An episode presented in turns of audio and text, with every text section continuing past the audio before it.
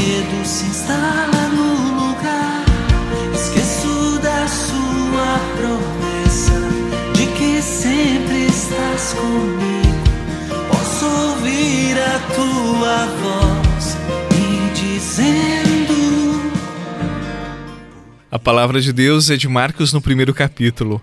Naquele tempo, Jesus saiu da sinagoga e foi com Tiago e João para a casa de Simão e André. A sogra de Simão estava de cama com febre e eles logo contaram a Jesus. E ele se aproximou, segurou sua mão e ajudou-a a levantar-se. Então a febre desapareceu e ela começou a servi-los. À tarde, depois do pôr do sol, levaram a Jesus todos os doentes e os possuídos pelo demônio. A cidade inteira se reuniu em frente da casa.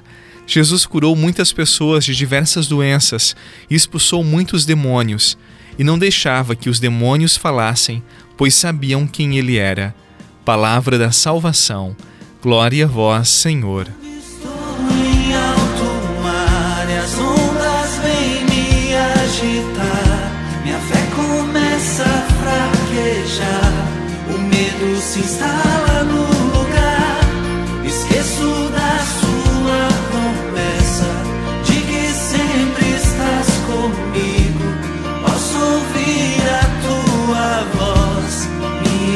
começa a fraquejar, o medo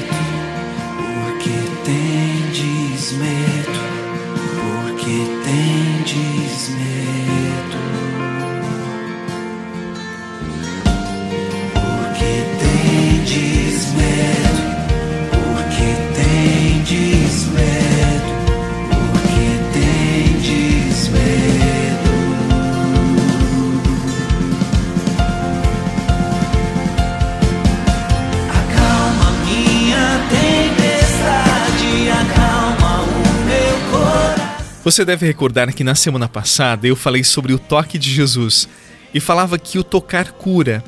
Na ocasião eu dizia para você que Jesus, em muitos milagres, apenas tocava, ele não falava, ele não exorcizava. É o que acontece com o evangelho de hoje. Jesus se aproxima da sogra de Pedro, que estava com febre, segura sua mão e a ajuda a levantar-se.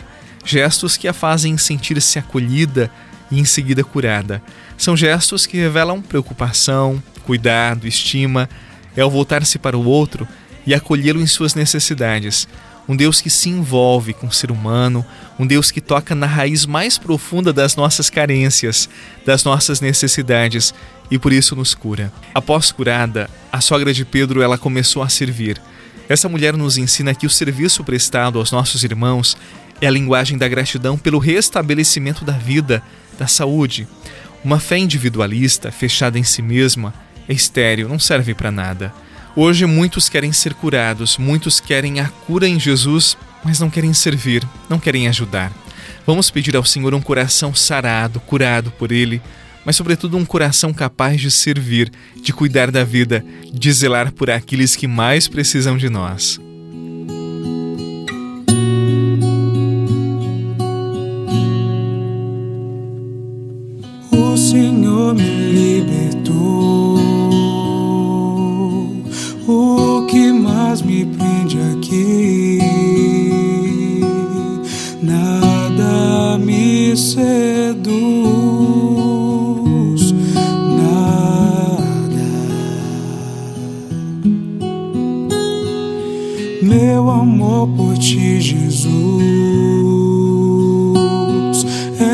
Que tenho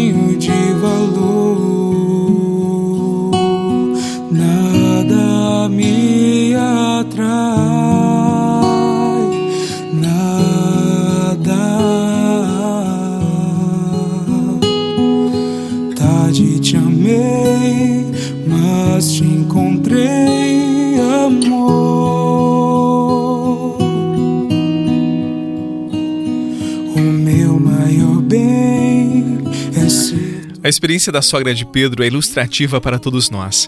Após ser curada, ela não se volta para si. Ela não vai imediatamente satisfazer os seus interesses, pelo contrário, ela começa a servir. A cura que Jesus oferece nos livra do mal de achar que a vida só tem sentido quando nos voltamos para nós mesmos, quando achamos que a felicidade é satisfazer as nossas necessidades mais primárias.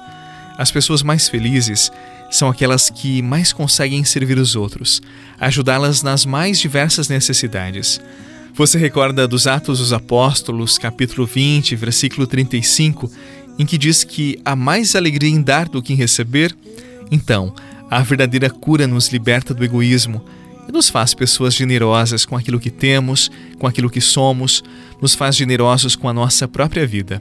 Que Deus abençoe você, abençoe a sua família, abençoe seu trabalho, abençoe as suas intenções, as suas necessidades e as necessidades de sua casa.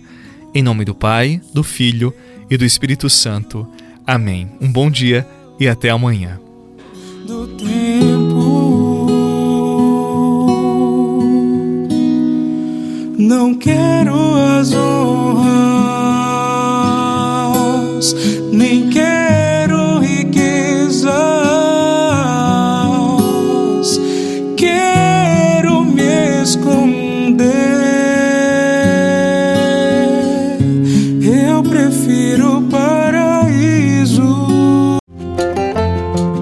Você rezou com o Padre Eduardo Rocha, pároco da Catedral de Tubarão.